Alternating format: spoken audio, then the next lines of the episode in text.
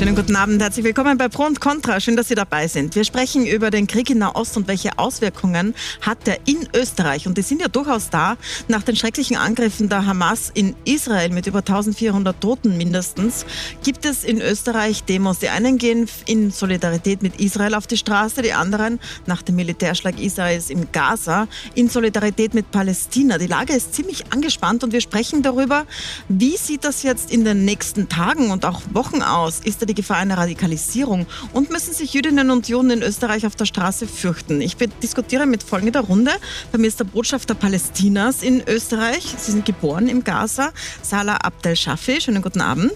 Guten Abend. Ähm, der Autor, frühere Miteigentümer einer großen Werbeagentur äh, und Sie sagen, Sie sind Jude in Wien und Israeli aus Haifa, weil dort sind Sie geboren. Harry Bergmann, schönen guten Abend. Hallo. Ich begrüße herzlich Colette Schmidt, Redakteurin beim Standard. Sie haben sich diese Demonstrationen, die stattgefunden haben in den letzten Tagen, sehr genau angesehen. Schönen guten Abend. Ich begrüße Isabel Frei, jiddische Liedermacherin und Sängerin und hm. Ethnomusikologin. Sie hatten, haben am Sonntag eine Mahnwache, nächsten Sonntag, geplant für die Opfer aus Israel und Gaza. Sie singen jiddische Revolutionslieder und stellen der Regierung in Israel sehr kritisch gegenüber spannende Position. Und ich begrüße den Integrationsexperten und Soziologen, Politikberater Kenan Güngor. Mit Ihnen möchte ich sprechen darüber, wie es aussieht mit Antisemitismus unter muslimischen Jugendlichen, der ja höher ist als in der Gesamtbevölkerung, wie wir aus diversen Studien wissen und was man dagegen tun kann. Aber beginnen wir mal mit Ihnen beiden, Herr Bergmann. Bei der Mannwache am Ballhausplatz nach diesen schrecklichen Angriffen der Hamas wurde gesagt, dass man am Heimweg Israel-Fahnen einpacken soll, weil es findet eine pro-palästinensische Kundgebung statt am Stephansplatz und man könnte sich unsicher sein. Sie haben heute dem Botschafter einen offenen Brief geschrieben und das genannt. Was ist denn Ihr Vorwurf jetzt an ihn konkret dabei? Ähm, also vielleicht noch einmal zu der Geschichte mit den, mit den Fahnen. Ähm, wie wir den Ballhausplatz verlassen haben, äh, mussten wir durch so eine Art Schleuse durchgehen und dort waren äh, Polizisten, die, das muss ich schon sagen, wohlmeinend die Leute aufgefordert haben, ihre israelischen Fahnen, ich hatte keine, aber es hatten viele israelische Fahnen, ihre, ihre israelischen Fahnen zu verstecken und nicht über den Stephansplatz mhm. zu gehen. So, jetzt gibt es dazu zwei Dinge zu sagen. Das eine ist, ähm, dass dass für einen Juden hier in Österreich es, äh, es ein sehr schlimmes Zeugnis ist, wenn er sozusagen sein Judentum verstecken muss, wo immer er hingeht. Nummer eins. Nummer zwei, aber da kann der Herr Botschafter noch was dazu sagen nachher. Aus meiner Sicht war die pro-palästinensische Demonstration keine pro-palästinensische Demonstration, weil es ging nicht um Palästina, es ging nicht um die Selbstbestimmung der Palästinenser, es ging einzig und allein bei dieser Demonstration darum, abzufeiern das Massaker, das am 7. Oktober äh, stattgefunden hat. Und da ist ein Ungleichgewicht äh, in, in, in sozusagen im Vergleich dieser beiden Veranstaltungen. Und ähm, ich habe dem Herrn Botschafter gegenüber eine Reihe von Vorwürfen, aber den nicht, weil Aha. er kann nichts dafür, ob auf dem Ballhausplatz die eine Demonstration oder auf dem Stephansplatz die andere ist. Nun, mir ist es wirklich ausdrücklich wichtig zu sagen, dass das, was am Stephansplatz war, abgesehen davon, dass es eine verbotene Demonstration war, die mhm. trotzdem mhm. stattgefunden hat, abgesehen davon, dass auch Polizisten dort waren, die aber die Demonstration nicht aufgelöst haben, obwohl sie verboten wurde, äh, das war keine pro-palästinensische Demonstration, beziehungsweise das hat dem palästinensischen Volk jetzt wirklich nicht genützt, wenn man abfeiert sozusagen mhm. das Massaker der Hamas. Herr Botschafter, Sie haben ja gesagt, Sie wären hingegangen auf diese Demonstration, wenn Sie Zeit gehabt hätten. Ich glaube, wir haben ein paar Bilder von dieser Demonstration. Ich frage an die Regie, ob wir sie haben. Ähm, dort ist, wir sehen da die Stimmung, dort ist gerufen worden, Sie werden das verstehen. Ich übersetze für die Zuseher zum Beispiel, Millionen von uns werden als Märtyrer nach Israel gehen. Das ist ja ganz, ganz klar, was das bedeutet. Es ist gerufen worden, äh, Palästina wird frei sein. from the river to the sea, also vom Fluss Jordan bis zum Mittelmeer. Das bedeutet, der Staat Israel soll verschwinden. Das sind alles Dinge, die man eigentlich auf Österreichs Straßen nicht hören will. Ähm, warum hat es da von Ihnen keine klare Distanzierung gegeben gegenüber dieser Demonstration und diesen Sprüchen? Also es wurde aufgerufen zu dieser Demonstration, um Sympathie mit den Menschen in Gaza zum Ausdruck zu, zu bringen. Und ich glaube, das ist das gute Recht von äh, Demonstranten, österreichische Staatsbürger, palästinensischer oder arabischer Abstammung sind. Dass da mit dabei sind äh, Aufrufe, äh, die extrem sind, äh, heißt nicht, dass man das verbieten soll. Schauen Sie, es wird viel in diesem Land über Integration geredet wenn ein Teil dieses Landes das Gefühl hat, dass die Regierung und politische Parteien in diesem Land keine Empathie für sie hat, das heißt automatisch, dass es eine Ausgrenzung. Und das wird negative Auswirkungen um den Integrationsprozess. Mhm. Darüber das, sprechen wir noch im Detail, das ist ein sehr wichtiger Punkt. Ja, aber, aber, ich möchte noch mal kurz am Anfang bei dieser Demonstration am Stephansplatz bleiben. Da ist ja schon auf dem Flyer, also auf dem Plakat drunter gestanden, From the River to the Sea. Ja, lassen, in Deutschland lassen, ist das sogar lassen, verboten, lassen, dieser lassen, Spruch in Österreich ja, nicht. Ich ja. weiß. Lassen Sie mich Folgendes mhm. sagen. Israel ist ein Staat, der keine Verfassung hat. Israel hat bis heute seine Grenze nicht definiert. Und deswegen, warum darf Israel sagen, große Teile der Westbank gehören zu Israel und Palästinenser dürfen nicht sagen, dass alles, was zwischen River und Sea gehört zu äh, Palästina. Schauen Sie, ich habe das Gefühl, hier geht es um Punkte zu registrieren. Ich glaube, nein, es geht um eine prinzipielle Sache. Warum darf Israel Sachen sagen und tun? Warum dürfen Minister in Israel extreme Positionen einnehmen und Pogrome in palästinensischen Dörfern verlangen. Und wenn Palästinenser sagen, womit ich nicht einverstanden bin, das muss ich unterstreichen, wird nicht toleriert. Man hat das Gefühl, es gibt Doppelstandards hier. Nochmal direkt eine Antwort von Ihnen drauf, Herr Bergmann. Was sagen Sie dazu? Um, ähm, also, from the river to the sea. Okay, gut. Äh, ich, ich denke, der höchstwahrscheinlich einzige Punkt, wo ich mit dem Herrn Botschafter übereinstimme, ist, dass ich genauso eine Zwei-Staaten-Lösung haben möchte wie er. Mhm. Aber erklären Sie mir eines. Wenn es eine Organisation wie die Hamas gibt, die ausdrücklich die Vernichtung von Israel und von den Juden weltweit sozusagen proklamiert, wo nehmen Sie dann sozusagen das zweite Land für die Zwei-Staaten-Lösung her oder den zweiten Staat? Weil Israel gibt es ja lauter Hamas als Zielvorgabe nicht. Also ich verstehe nicht, warum, und ich habe einige der Diskussionen mitgehört, die Sie, die Sie geführt haben, ich verstehe nicht, warum Sie hier das Wort der Hamas sozusagen immer wieder und wieder wieder wiederholen, weil es ist im Grunde genommen genau das Gegenteil von dem, was sie eigentlich wollen oder wollen müssten. Darf ich kurz darauf äh, eingehen? Schauen Sie, wir haben 1993 Israels Recht auf Existenz in Frieden und Sicherheit anerkannt. Wir, die PLO. Und wir haben ein Abkommen dementsprechend unterschrieben. Diese dürfte eine Übergangsphase, die in fünf Jahren in einem souveränen palästinensischen Staat münden sollte. Was passierte ist, ist, dass Israel ihre Siedlungspolitik intensiviert hat. Die hat eine Mauer gebaut, so dass wir uns fragen heute, wo soll dieser palästinensische Staat entstehen? Schauen Sie, was wir beanspruchen, ist 22 Prozent vom historischen Land Palästina. Das ist weniger als die Hälfte, was uns der UNO-Teilungsplan zugesprochen hat. Aber Botschafter, darf Mehr, ich nachfragen, warum hat was Israel Herr unser, sagt? Nein, nein, warum hat Israel unser Recht auf Staatlichkeit und das Selbstbestimmungsrecht der Palästinenser nicht anerkannt.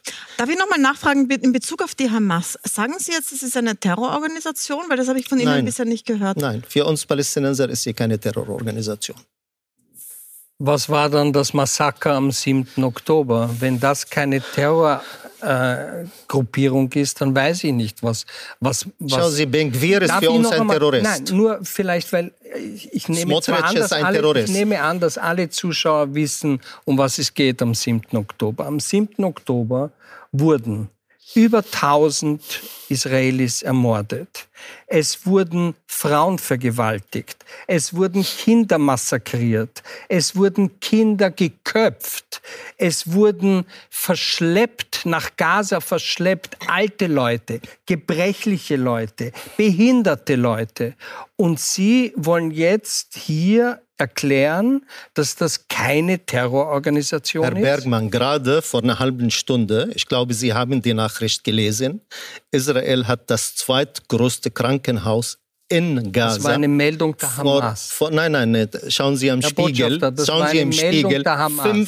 500 Tote. Das lasse vor einer jetzt, halben Stunde. Das, das unterbreche ich jetzt, weil tatsächlich haben wir noch keine Bestätigung und dafür. Von den genau. geköpften Kindern, das hat sich herausgestellt, dass das Fake News und eine große Lüge ist. Okay, ich keine unterbreche Kinder jetzt mal die Diskussion geköpft. zwischen keine Ihnen beiden. Keine Kinder wurden geköpft. Ich habe die nämlich jetzt deshalb zugelassen zwischen Ihnen beiden. Sie beiden leben in Österreich und Sie beide stehen auch für Teile der österreichischen Bevölkerung und haben Einfluss auch auf die jeweiligen Gruppen. Sie haben großen Einfluss auf die Palästinenserinnen und Palästinenser, überhaupt muslimischen Menschen, die in Österreich leben. Aber ich möchte jetzt mal die Runde aufmachen und sprechen wir nochmal über die Spannungen, die da jetzt stattfinden auf Österreichs Staaten. Wir kommen dann nochmal zu Ihnen beiden zurück. Frau Schmidt, Sie haben sich die Demos angesehen. Was haben Sie denn beobachtet? Ähm, sollte man sich Sorgen machen über Radikalisierung? Was haben Sie gesehen da? Äh, ich glaube, man muss sich absolut Sorgen machen über Radikalisierung in Österreich, in Europa. Wir haben jetzt ja auch, abgesehen von diesen Demos, sehr viele Meldungen, dass Antisemitismus wieder steigt, dass äh, Juden und Jüdinnen viel, viel häufiger als bisher, schlimm genug, dass es auch bisher war, in Wien zum Beispiel angespuckt, beschimpft, äh, bedroht werden. Äh, auf den Demos selber übrigens wurde auch der Ruf Tod Israel gehört. Also das hat vorher gefehlt ein bisschen in der Erzählung. Ähm, ich muss aber sagen, Herr Bergmann, was, was, die, was, was das Vorgehen der, der Polizei angeht, ist es, glaube ich, nicht ganz so einfach, weil Sie gesagt haben, es ist nicht aufgelöst worden. Ich finde, man hätte es viel früher untersagen müssen, wenn man weiß, dass dort terroristische Straftaten bejubelt werden. Das konnte man schon annehmen nach, den, nach dem Samstag schon und diesen spontanen Kundgebungen. Man hat es eine Stunde vorher untersagt. Ähm, warum das die Wiener Polizei so gemacht Polizei hat. Anklagen. Ich habe es nur. Und, nein, nein, aber dann aufzulösen wäre gefährlich gewesen. Weil wenn in der aufgeheizten Stimmung dann die Demonstrierenden vom Stephansplatz vielleicht zum Ballhausplatz laufen, das wäre nicht äh, schön gewesen und das hätte nicht gut mhm. geändert. Ich glaube, das Einkesseln war in dem Fall dann noch die, die beste äh, Reaktion auf das Ganze. Ähm, aber wie gesagt, eine Radikalisierung findet schon statt.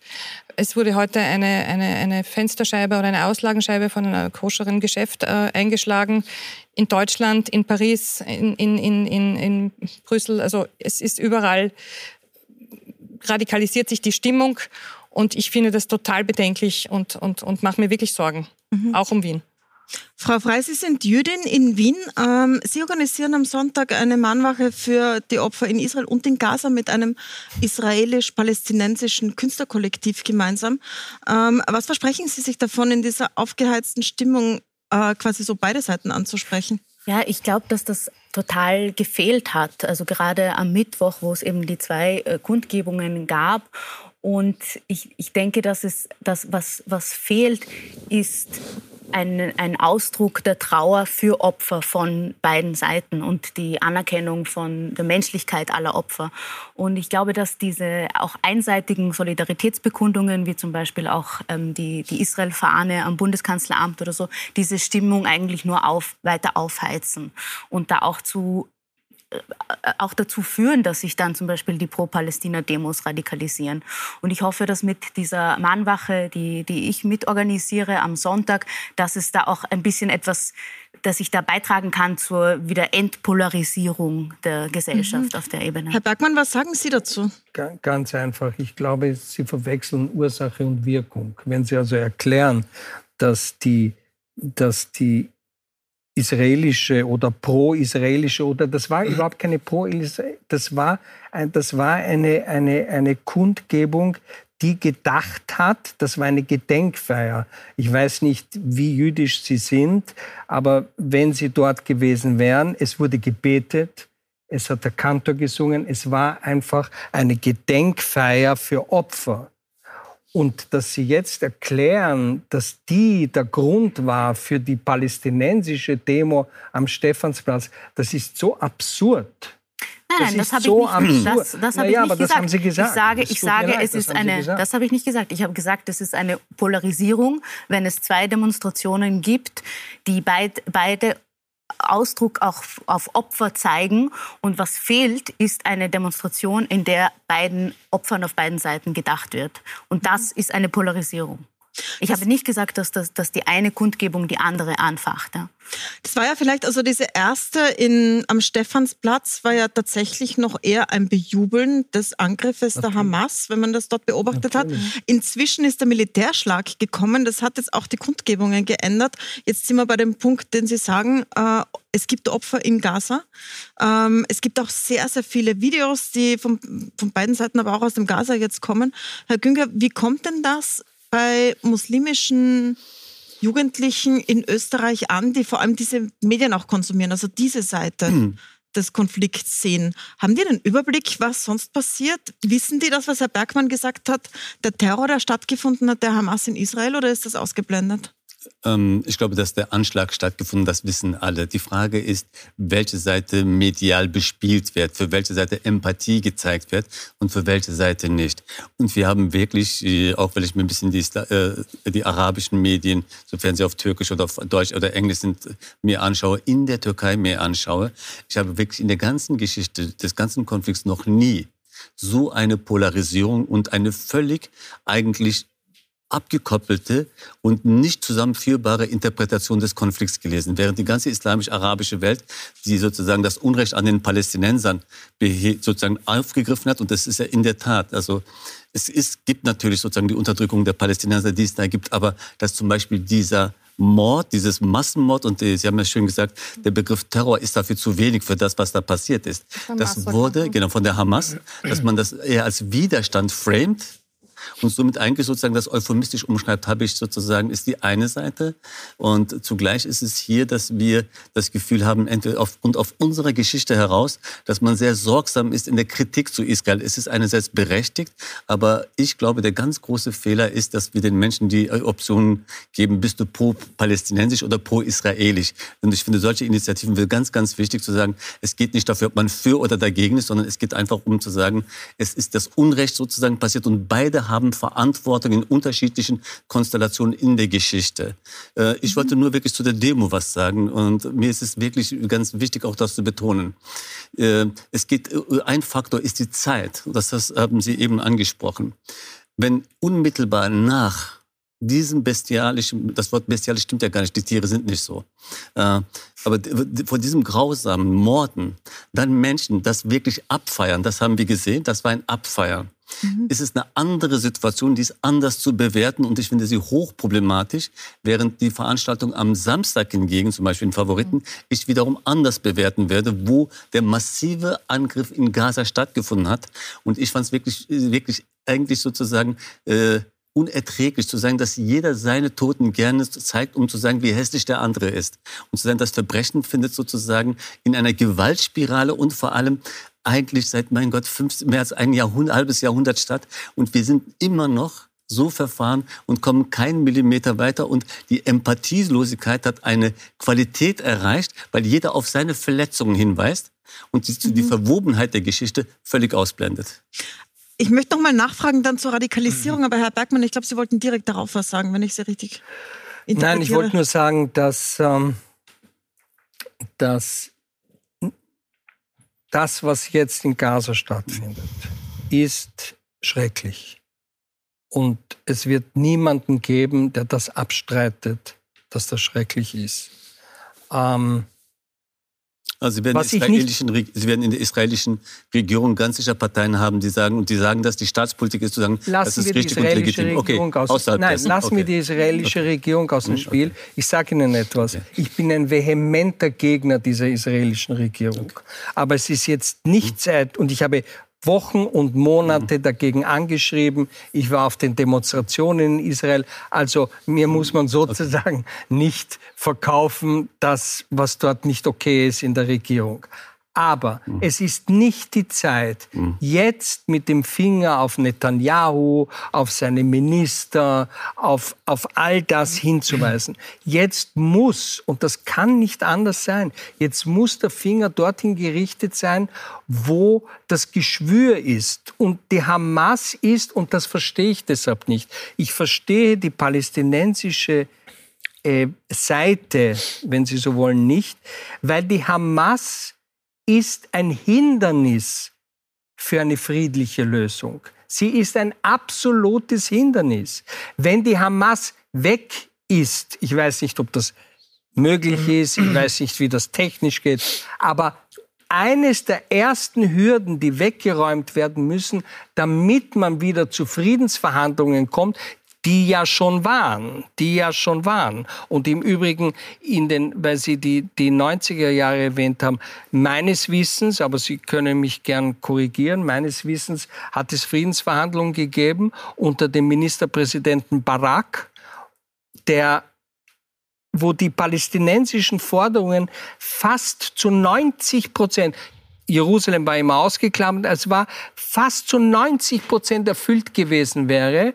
Und Arafat, und das war jetzt nicht die Hamas, das war die PLO, hat fünf Sekunden vor zwölf gesagt, nein, doch nicht. Also es hat jetzt auch gar keinen Sinn, weil die Zuschauer kennen ich, ich wollte gerade sagen, ich würde jetzt gar nicht in die aber, Historie gehen. Wir haben darüber extra Sendungen ich will nur gehabt, Ihnen sagen, bei Österreich. Okay, deshalb wollte ich nur sagen, äh, ich, ich verstehe diese Haltung nicht, weil ich halte die Hamas und das, was sie da getan hat, für das größte Hindernis im Moment für Frieden.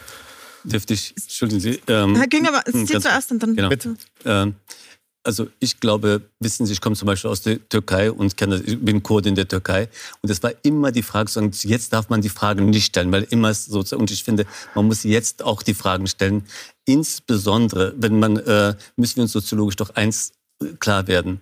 Eine Hamas ist eine Terrororganisation für die einen, für die anderen sind sie eine Befreiungsbewegung. Das ist ja immer das Spiel von diesen wieder. Nein, ich will nur sagen, das ist das Dilemma. Ich halte sie für eine Terrororganisation, aber soziologisch hört es dort nicht auf. Das ist eine Benennung.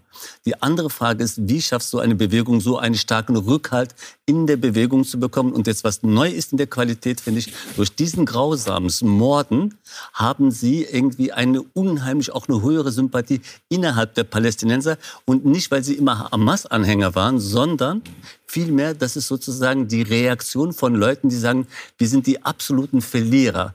Das, das, wenn die, also gerade die letzten 15, 20 Jahre, wo man Israel eigentlich nur noch Fakten geschaffen hat vor Ort, die Verdrängung der Palästinenser, das Unrecht, die Siedlerpolitik und vieles, vieles mehr, dass man sagt, eigentlich haben wir nichts mehr zu verlieren. Und dann ist das so ein katharsischer Moment, sozialpsychologisch, dass man sagt, wenn uns dieses Unrecht permanent geschehen wird, dann ist es sozusagen, jetzt haben wir ihnen auch mal was getan. Ich, das ist sozial sozialpsychologisch nachvollziehbar, ethisch hochproblematisch. Und ich glaube, solange wir diese Zusammenhänge nicht sehen und Verwobenheit und nur sagen, Hamas sozusagen wie ein Satelliten nur sehen, ohne Kontext, werden wir auch das Problem längerfristig nicht lösen, egal wie die militärischen Antworten gegenwärtig aussehen. Mhm, es gibt jetzt Wortmeldungen von allen, aber wir machen gleich eine kurze Pause. Jetzt nehme ich noch ganz kurz die Frau Schmidt dran und Sie dann gleich im nächsten Teil direkt. Also wir haben ja auch Leute gesehen mit Hamas-Abzeichen. Die sind in ja, Österreich ja. verboten, aber auf ähm, diesen Demonstrationen hat man Hoodies gesehen, hat man Pullover gesehen mit dem hamas -Schrift. Mich interessiert das schon auch, dass wir reden jetzt von den, von den Österreich lebenden Palästinenserinnen ja. und Palästinensern oder Leuten mit einem Hintergrund aus Palästina. Ähm, erstens einmal fand ich ganz wichtig die Unterscheidung zwischen dieser Demo, die für mich auch wahrgenommen wurde als ein Abfeiern von dem, was passiert mhm. ist am 7. Mhm. Oktober, und der, wo dann schon Bilder von getöteten Kindern in Gaza hochgehalten wurden. Mhm.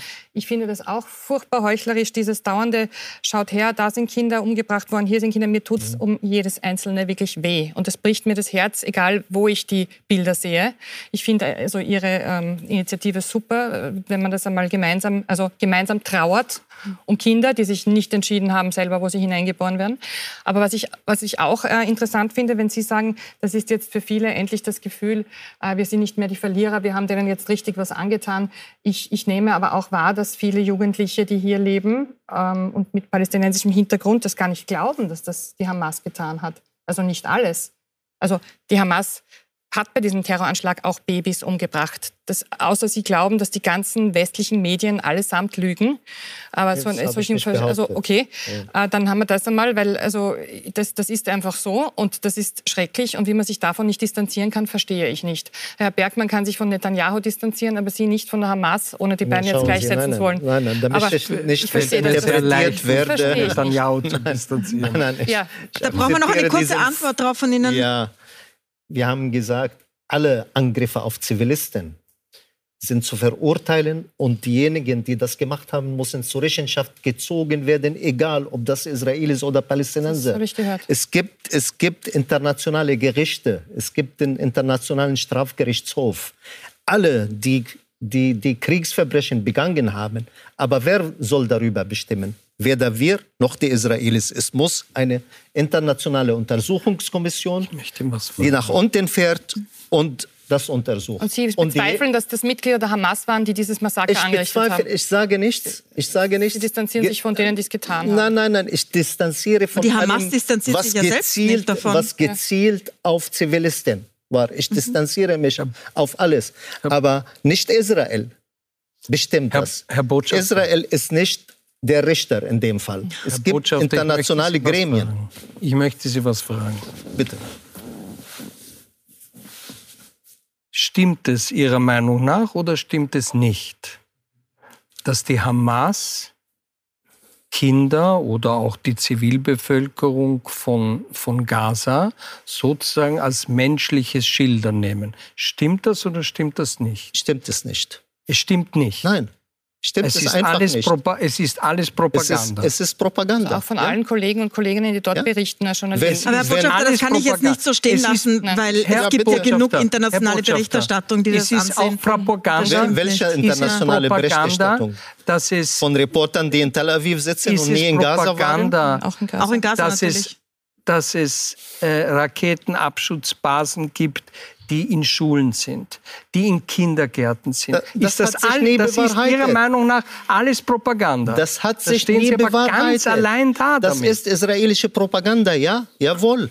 Und alle fallen darauf ein. Alle, alle, fallen darauf herein. Nein, nein, sie fallen Die ganze nicht Welt. Herr Botschafter, nein, in dem Welt. Fall kann ich das nicht so stehen lassen, weil es gibt natürlich äh, Luftbilder, es gibt internationale Berichterstattung von ausländischen Reportern, die auch aus dem Gaza berichten. Und es gibt internationale Untersuchungskommission, die das verneint haben, vom Menschenrechtsrat in Genf. Die Frau Frey wollte noch was sagen. Ja, ich habe noch, hab noch einen Punkt, äh, weil ich das Gefühl habe, dass das auch fehlt in unserer Diskussion bis jetzt. Und zwar, das ist auch der Kontext, in dem das Ganze stattfindet, und das ist die Besatzung. Und ich ja. möchte einfach sagen, dass es, ich, ich stimme der Frau Schmidt komplett zu, dass es schrecklich ist, also dass auch diese Demo äh, ab, abgefeiert hat und dass das, nie, dass das natürlich nicht geht. Aber ich glaube, es ist prinzipiell legitim, auch für PalästinenserInnen gegen die Besatzung zu demonstrieren demonstrieren Natürlich. und auch auf ihre Art und Weise, wie sie das machen wollen. Und ich glaube, dass wir dürfen nicht vergessen, also ich, ich sage auch, meine, meine Kundgebung ist quasi ähm, auf beide Seiten, Opfer von beiden Seiten, aber es ist trotzdem eine Machtimbalance, von der wir hier sprechen, weil es einfach eine Besatzungsmacht gibt und eine besetzte Macht. Und deshalb sind die Menschen im Gazastreifen, haben keine Pässe, mit denen sie ausreisen können, haben keine diplomatische Vertretung, so, so wie es Israelis haben. Und ich glaube, das ist einfach, können wir nicht ausblenden, also auch so, wie Sie es auch gesagt Wobei haben. Wobei wir ja den Botschafter hier haben. Herr Bergmann, einen Satz noch und dann machen wir die Pause. Bevor wir, ich, ich dachte, dass wir über, über Wien reden und ja, über Österreich reden. ich verspreche Ihnen auch, dass wir da gleich okay, drauf zurückkommen. Okay, okay. ähm, also zu den, also vielleicht nur, dass die Zuschauer Folgendes wissen, weil jetzt hier äh, Dinge in der Form erzählt wurden. Ich möchte sagen, in Israel gibt es die arabische Bevölkerung in Israel ist ungefähr 20 Prozent der Bevölkerung. Ja? Äh, diese Araber haben volle Bürgerrechte. Sie waren sogar in der letzten Koalition mit zwei Parteien drinnen. Äh, sie stellen einen Höchstrichter. Äh, ich will das nur sagen, dass... Haben Sie von dem Nation Law Gesetz gehört? Ich, warte, Moment, Moment. Lassen Sie mich ausreden, dann können Sie. äh, ich will damit sagen, dass Israelis und Palästinenser nicht nur nebeneinander im Frieden leben können, sie können sogar miteinander im Frieden leben. Und das ist schon sehr wichtig, weil jetzt hier irgendwie Schwarz-Weiß-Zeichnungen, jeder hat so seine eigene Zeichnung, die er da irgendwie anbringen will. Aber das ist mir schon sehr, sehr wichtig. Jetzt machen wir eine kurze Pause. Ich möchte nachher im nächsten Teil darüber sprechen, wie man umgeht mit dem steigenden Antisemitismus in Österreich. Genau. Der ist in der Gesamtbevölkerung da. Er ist unter türkisch- und äh, arabischsprachigen nochmal fast doppelt so hoch wie in der Gesamtbevölkerung. Das zeigen die Studien. Sie haben am Anfang schon einen Hinweis gegeben auf Integrationsschwierigkeiten. Darüber sprechen wir gleich. Bleiben Sie bitte dran.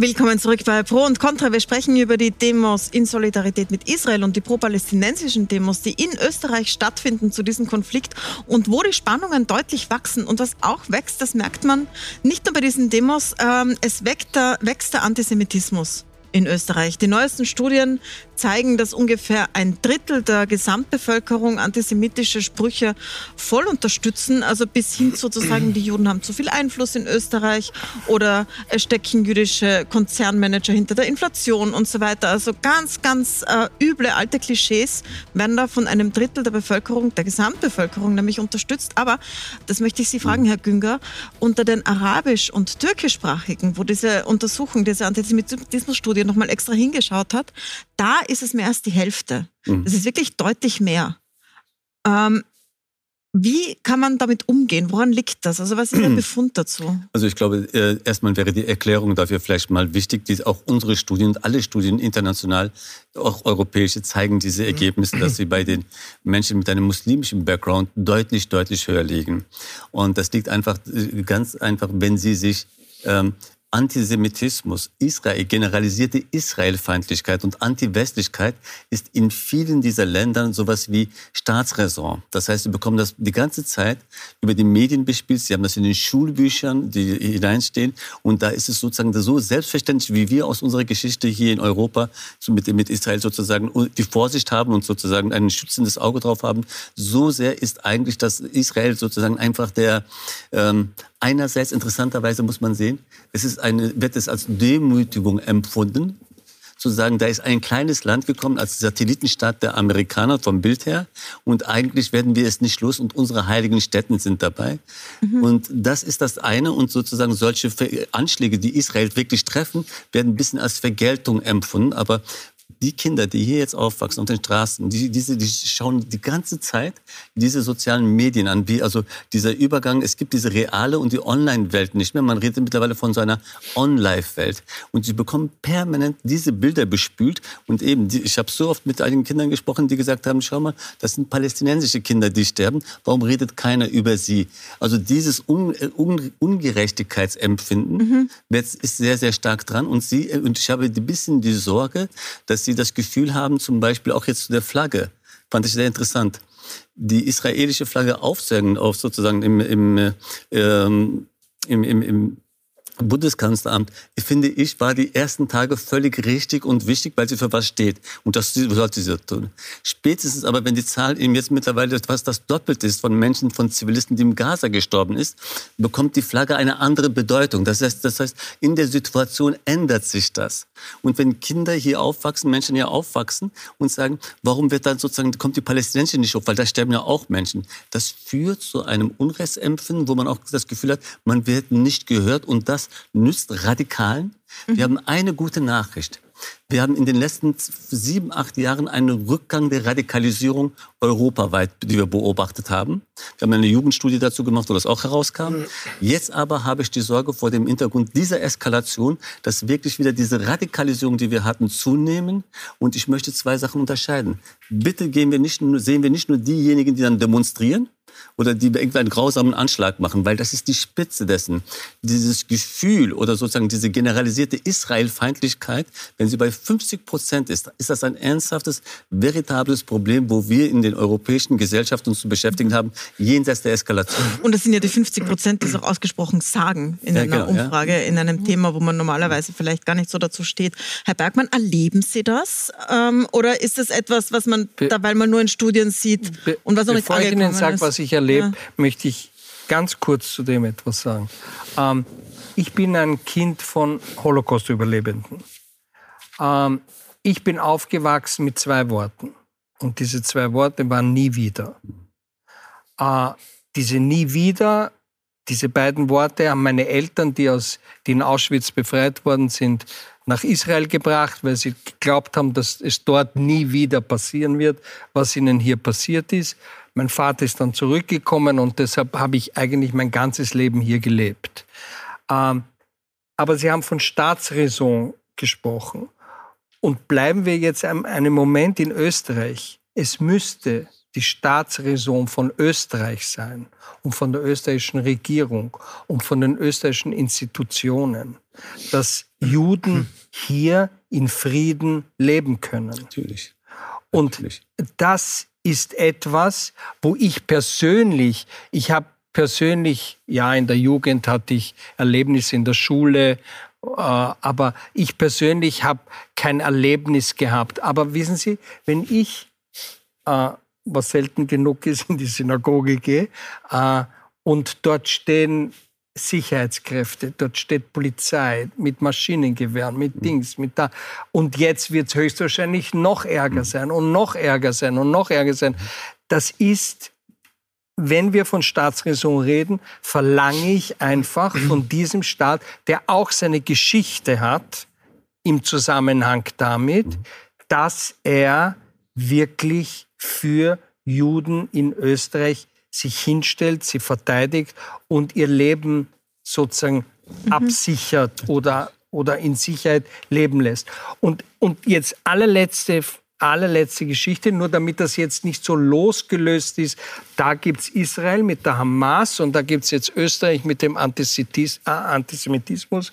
Es ist ja so, dass die Hamas auch schreien Tod den Juden. Sie sagen ja nicht mhm. nur Tod den Israelis oder mhm. Tod Israel. Hat man leider Nein, auch auf den Demonstrationen gehört. Ja. Tod den Juden. Und so gesehen muss ich sagen, fühle ich mich nicht sehr wohl. Mhm. Herr Botschafter, Sie haben im ersten Teil lang erklärt, warum das so ist und wie Sie das interpretieren. Aber ich möchte Sie jetzt fragen, was können Sie dazu beitragen, dass äh, muslimische Jugendliche, die diese Medien konsumieren, die auch teilweise wirklich in einer Medienblase leben, ähm, nicht auf der Straße toten Juden rufen, dass äh, dieser Antisemitismus nicht empfunden wird als ein Befreiungskampf, ein imaginierter, der auf österreichischen Straßen ausgetragen wird. Das ist denn Ihre Verantwortung. Was können Sie tun? Was tun Sie? Lassen Sie mich drei Punkte äh, nennen. Der erste Punkt von unserer ersten Diskussion, der Friedensprozess ist gescheitert mit dem Mord an Yitzhak Rabin. Das wird sehr oft vergessen und ausgeklammert. Und jetzt Rabin wurde von einem jüdischen Terroristen umgebracht. Zweitens, Antisemitismus in Österreich. Ich glaube, das ist sehr falsch, das als islamische Erscheinung zu nennen. Da haben Sie recht, es aber es ist trotzdem. Ein, nein, nein, nein, nein, ja. es gibt eine Geschichte in diesem Land. Ja. Dieses Land hat lange gewartet, bis sie ihre Verantwortung aufgearbeitet hat. Es in diesem Land rechtsradikale Kräfte, die eindeutig Antisemiten, aber trotzdem Regierungsverantwortung übernehmen und keiner redet darüber. Das ist Jeder ein Problem. Drittens, die waren in der Regierung. Vizekanzler war von diesen jeder, Kräften. Jeder redet, ja? Botschafter, jeder redet. Die, die jüdische Gemeinde war dagegen. Aber politische Parteien, das ist gang und gäbe, dass man Koalitionen mit rechtsradikalen Antisemiten in diesem Land machen. Antisemitismus Endlich zwischen Muslimen hier in diesem Land, das hat mit Israel weitgehend zu tun. Unsere Verantwortung ist, den Menschen klarzumachen, es gibt einen Unterschied zwischen Israel als Besatzungsmacht und Judentum als Religion. Das ist eine Demokratie in diesem Land. Jeder hat das Recht, Symbole zu tragen, seine Religion frei auszuüben, ohne Angst zu haben, allen voran Juden. Aber ich sage Folgendes, nochmal, wenn die Regierung hier keine Empathie zeigt, Empathie, zu versuchen zu verstehen, dass diese Menschen auch Familien haben in Gaza und dass man genauso wie man Sympathie mit den zivilen Opfern in Israel hat, dass man auch sagt, wir haben auch Sympathie mit den zivilen Opfern auf palästinensischer Seite, fühlt man sich nicht ausgeklammert. Glauben Sie mir, Die palästinensische Gemeinde hier fühlt sich ausgeklammert von den politischen Parteien, von den Regierungen äh, hier in diesem Land. Äh, Frau Schmidt? Ja, ich, ich möchte Ihnen, weil ich ja äh, wirklich keine Nahostexpertin bin, sondern Innenpolitikredakteurin, äh, total widersprechen, wenn Sie sagen, es spricht niemand davon, dass wir im Parlament eine Partei sitzen haben, die immer wieder durch Rechtsradikalismus und Antisemitismus auffällt. Also ich persönlich schreibe sehr viel darüber und dass niemand darüber spricht, stimmt nicht. Dass trotzdem eine ÖVP, wir können sie ruhig beim Namen nennen, mit denen schon zweimal eine Koalition eingegangen ist, ist das andere Problem. Trotzdem ähm, aber wir haben jetzt hier in der Diskussion auch sehr klar differenziert zwischen dem österreichischen Antisemitismus äh, und dem von Ihnen beschriebenen bei äh, muslimischen Jugendlichen oder Jugendlichen mit muslimischem Hintergrund, wo das nochmal woanders herkommt.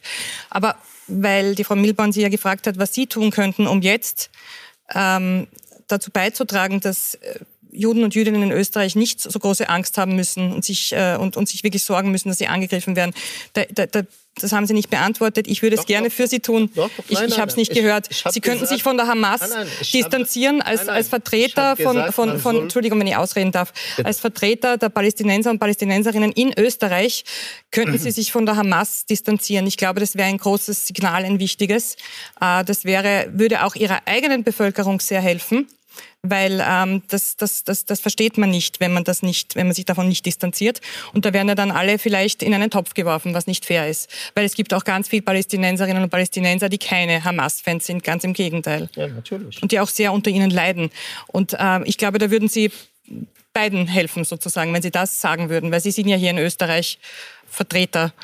Ich finde, wir müssen ganz klar unterscheiden zwischen Israel-Kritik und Antisemitismus. Natürlich. Leider versucht man in diesem Land, genauso wie in Deutschland übrigens, anderen europäischen Ländern, Israel-Kritik und Antisemitismus gleichzusetzen. Ich glaube, das trägt nicht dazu bei, dass die palästinensischen Gemeinden hier sich mhm. inkludiert fühlen. Weil jeder, der seinen Mund aufmacht Richtung Israel, wird als Antisemit gebrandmarkt. Mhm. Ob es Hamas oder nicht Hamas Herr Botschafter, Hamas die Frau Frei ist schon länger am Wort eigentlich. Ich komme gleich wieder zu Ihnen. Sie wollten vorher schon was dazu sagen. Ja, ich wollte aber auch was Ähnliches sagen, weil ich auch sagen wollte, dass es eben diese Unterscheidung zwischen Kritik auch am Staat Israel und Antisemitismus, der sich gegen Jüdinnen und Juden gezielt richtet. Und da wird immer wieder vermischt, das wird immer wieder vermischt.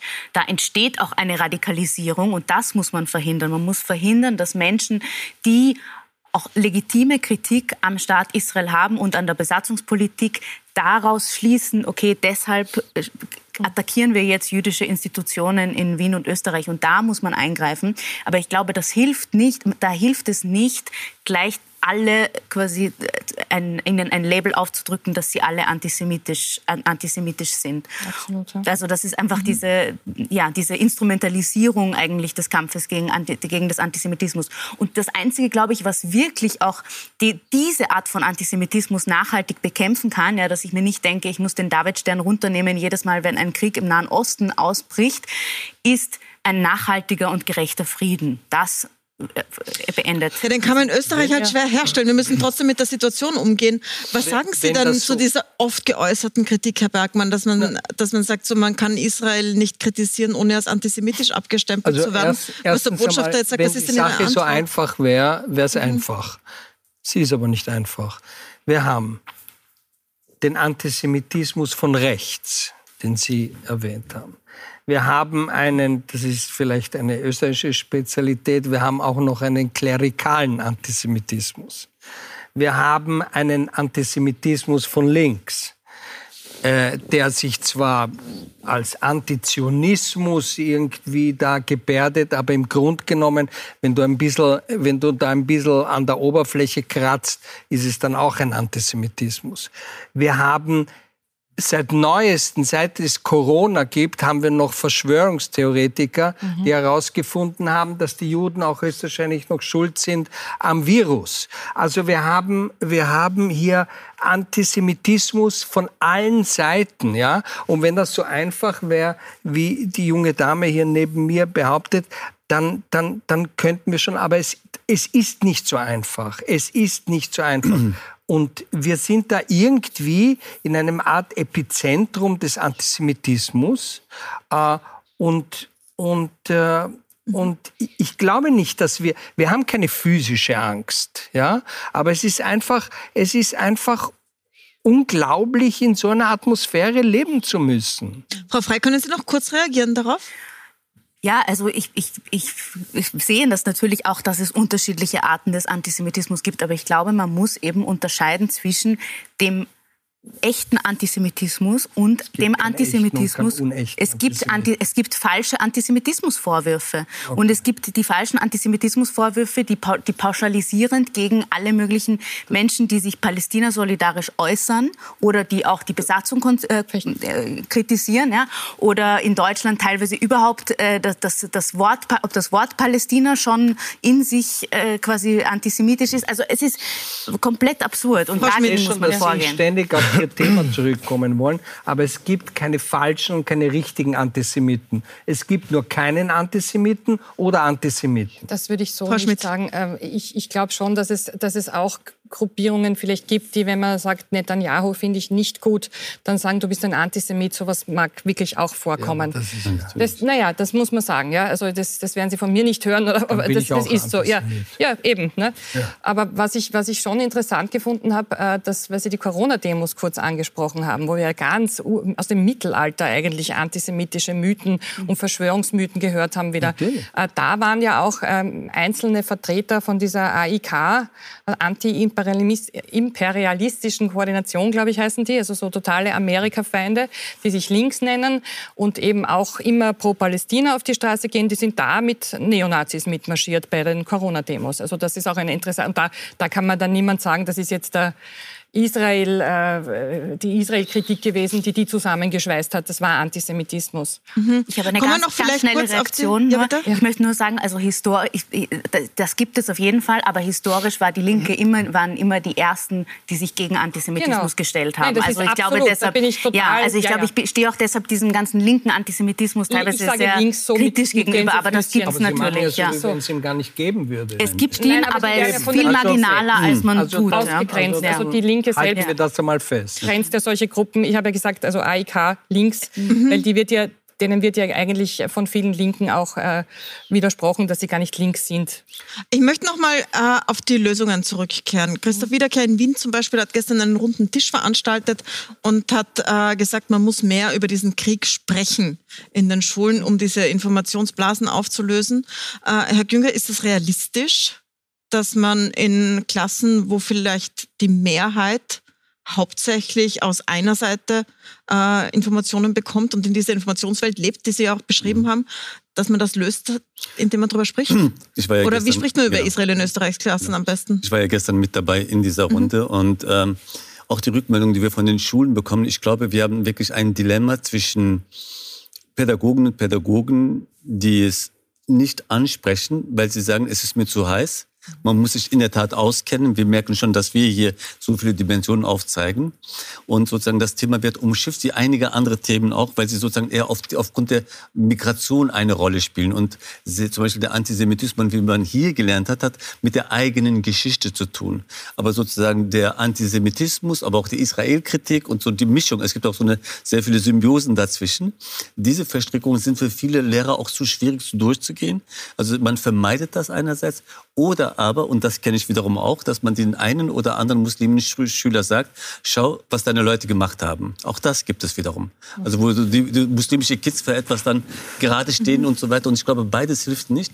Wir müssen eigentlich, und das wäre für die Schule wichtig, wir müssen, wenn wir zum Beispiel über Antisemitismus sprechen, müssen wir eigentlich nicht nur unsere eigene Geschichte abarbeiten aufgrund des Holocaustes. Das sollten wir tun. Aber in einer Migrationsgesellschaft, wenn 50 Prozent der Kinder zum Beispiel einen muslimischen Background haben und die zum Beispiel das meinen, sozusagen das Unrecht in Palästina ansprechen, wo sie sagen, du, aber ich habe ein politisches Problem damit und die Lehrer gar nicht darauf eingehen, auch die Medien zum Teil oder die Politik gar nicht darauf eingeht, dann verstärken sie dieses Unrechtsempfinden. Und wir brauchen wirklich gelungen, gute Orte, wo das besprechbar ist, eben wo auch der schwarze Peter nicht hin und her geschickt wird, sondern diese Figurationen von Unrecht und Unrecht und so auch verpassten Gelegenheiten aus der Geschichte, die wir auch hatten, all das zu besprechen. Und erst wenn man das Gefühl hat, ich werde irgendwie gehört und werde nicht auf, als, als Kind geblämt dafür, dann habe ich auch vielleicht das Gefühl, dass ich zumindest kommunikativ mhm. anschlussfähiger werde und dadurch vielleicht weniger für solche andere extremistische Narrative, die es zuhauf gibt. Jetzt sind wir leider am Ende der Sendezeit. Ich glaube, es, es gibt noch viele Mordmeldungen dazu. Wir werden diese Diskussion in den nächsten Tagen auf jeden Fall noch weiterführen, weil äh, vermutlich und leider ist ja diese Spannung auch nicht am Ende, die wir gerade erleben. Äh, ich danke Ihnen sehr herzlich für den äh, Austausch der Argumente hier im Studio, auch für die Diskussion zwischen Ihnen. Und Ihnen danke ich fürs Zusehen. Die ganze Sendung gibt es auf Join und auf Puls24.at zum Nachsehen oder auch wenn Sie sie weiterschicken wollen. Danke fürs Dabeisein.